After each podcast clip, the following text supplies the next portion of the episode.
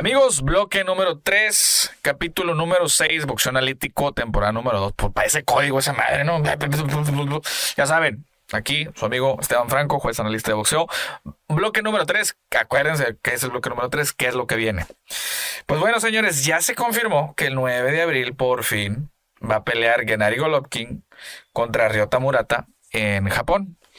Para mí, la mejor arena de todo Asia que es el Saitama Super Arena, y van a pelear y van a unificar eh, los campeonatos de peso medio, porque Golovkin tiene el campeonato de la FIB, de peso medio, y, este, y Ryota Murata tiene el campeonato de la AMB. Va a ser campeón contra campeón.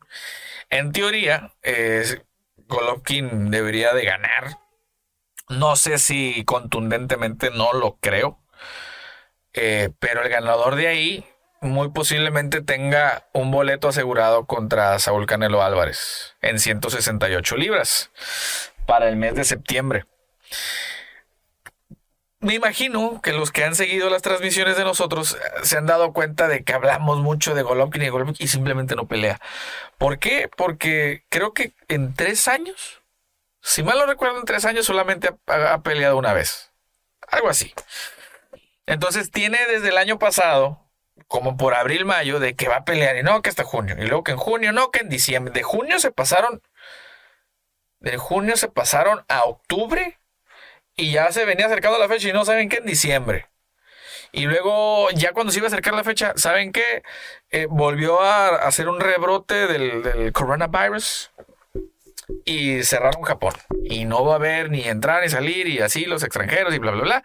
Total que no se pudo. Entonces, a ver, vamos a mover la fecha. Y yo me acuerdo que habían dicho que si no se hacía, la movían para Estados Unidos, pero de que se hacía se tenía que hacer. Y supuestamente iba para febrero. No se hace en febrero. Ya estamos en marzo. Y ahí dicen, ¿saben qué? No va en febrero, pero va el 9 de abril en Japón. ¿Por qué tanto? Eh, porque Murata tiene mucho tiene, tiene mucha afición y tiene mucho apoyo de aquel lado, aparte del señor Honda de Taken Promotions. Eh, pues es el que está auspiciando toda este, esta cartelera y obviamente no quería dejar este evento fuera. Esa, créanme que esa, esa cartelera, esa, esa función va a ser todo un éxito. Va a estar repleta la, la arena. Para para quien no recuerde cuál es el Saitama Super Arena, ¿se acuerdan cuando noquearon a... Para mí la sorpresa más grande en la historia del boxeo cuando noquean a Mike Tyson allá en Japón, el Buster Douglas, bueno, fue en esa arena. Ahí va a pelear Golovkin contra Ryota Murata. Para los que no se acuerden. Vamos a ver si se van a adecuar al horario japonés o al horario americano. Porque así pasa a veces. Acuérdense, ya me acuerdo de, en, una ocasión que, que, fue una pelea a Macao. Las peleas eran bien temprano, bien temprano, todos en la mañana, así ay, güey, pero era porque era de noche en Estados Unidos. Entonces, puede ser así, no lo sé. Pero bueno, 9 de abril, Saitama Super Arena, Gennady Golovkin contra Ryota Murata. El que gane, en teoría, iría contra Canelo Álvarez. Si las cosas cambian, es muy posible que el que entre al quite eh, por, por Canelo sería Jaime Munguía. Sin embargo, está prácticamente todo escrito en piedra. No, obviamente no dicen nada para no demeritar al rival actual de, Canelo, pero se supone que es eh, el Mayo Gennady Golovkin en septiembre y en diciembre hacen otra pelea con algún rival este, más tranquis para que cerrar el año. Puede ser Ilunga Macabu, puede ser varios. Pero bueno, esa es la nota del momento, ¿ok? Continuamos. Señores, este 26 de marzo regresa el Alacrán Berchelt en peso ligero, ya por fin se muda a la siguiente división después de su derrota contra Oscar Valdés. Y va a pelear contra Jeremiah Nakatila. Yo me acuerdo más por el apellido que por el nombre. Nakatila. Pelean el, 16, el 26 de marzo, pelean en Las Vegas. Eh, a 10 rounds, vamos a ver cómo evoluciona la Cranberry Shell. Ya van Ya somos bastantes los que estamos esperando el regreso de él. Vamos a ver qué tan recuperado regresa. Eh, creo yo que, que Miguel Alacrán Belchet va a tener, tiene que ganar por nocaut. Va a ganar por nocaut.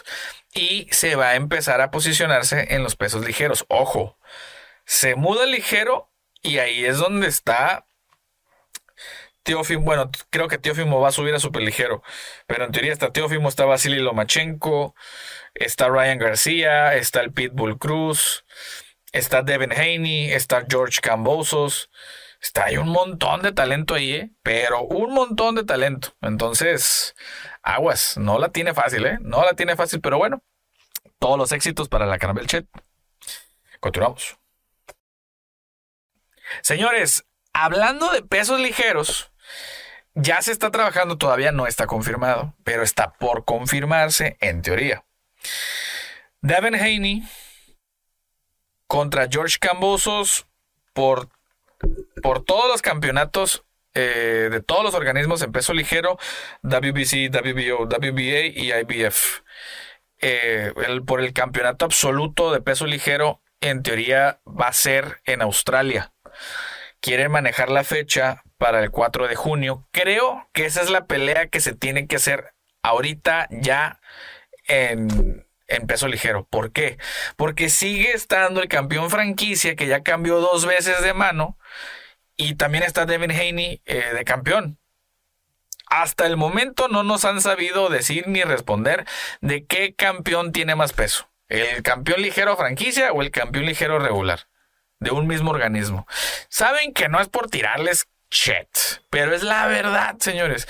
Eso confunde un montón a la gente y creo que yo creo y tengo la fila esperanza de que el Consejo Mundial de Boxeo eh, eh, empiece a empujar porque esa pelea se dé para empezar a, a disolver ese, ese malentendido, esa discrepancia entre ese tipo de campeones. Creo que le urge al, Consejo Mundial de Boxeo deshacer esa, eh, eh, esa, esa, discrepancia que hay actualmente.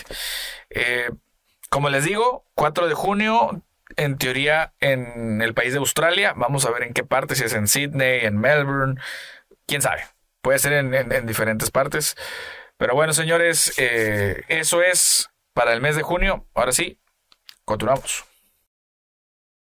One, two, one, two, three.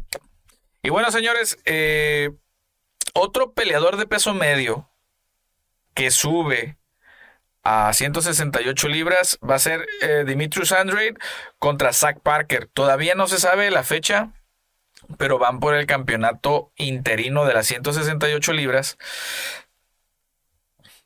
¿Quién es Dimitrius Andrade? Acuérdense de ese peleador apestado que ni Canelo, ni Munguía, ni Charlo, ni nadie quería pelear con él hasta la fecha. No porque le tuviera el miedo, sino porque es un peleador que no presenta tanto choque. Eh, posiblemente eh, va a ir tras los pasos de Canelo Álvarez en 168 libras. La verdad, lo dudo bastante. En mi particular punto de vista, creo que el OMB está cometiendo un error al permitir que vaya por un campeonato interino a las 168 libras, porque volvemos y volvemos y repetimos exactamente lo mismo. Un campeonato mundial interino es porque el campeón no puede pelear, está lesionado, está en receso, en lo que ustedes quieran y manden. Pero ya se les hace bien habitual, ah, es campeón interino, eh, campeón franquicia, campeón esto, campeón regular, supercampeón, o sea, ya párenle. Eh, eh, por eso confunden a la gente, por ese tipo de cosas confunden a la gente. Está bien, los organismos tienen que cobrar sanciones, pero favor de no, de no, de no colgarse, señores. Digo, iba a decir otra pendeja, pero no, no. bueno, vámonos a la última nota del bloque número 3. Continuamos. Señores, ya para cerrar, te traigo el tiempo encima. Eh, la revancha entre Anthony Joshua contra Alexander Usyk se ha puesto en pausa en este momento, como ustedes sabrán, eh, Alexander Usyk le ganó todos los campeonatos, eh, excepto el del Consejo Mundial de Boxeo, en la categoría de peso completo a Anthony Joshua. en su enfrentamiento en septiembre y Joshua tenía la cláusula de revancha. Tenían que haber peleado, se supone que iban a pelear para marzo de este año. Obviamente han habido diferentes temas, este Sides, etcétera, y ahora resulta, pues, por el, el conflicto que hay entre Rusia y Ucrania, de donde es este Alexander Usyk y de hecho Alexander Usyk fue a las Fuerzas Armadas de Ucrania de su país a enlistarse para apoyar y obviamente él está ahorita totalmente ajeno a la cuestión del boxeo y es por eso que esa pelea ha quedado en stand-by. Así que si no me creen, vayan y vean las notas. En fin, señores, si no han visto el bloque 2, denle para atrás. Si no han visto el bloque 1, denle más para atrás. Si no vieron el capítulo la semana pasada, denle más para atrás. en fin, vámonos.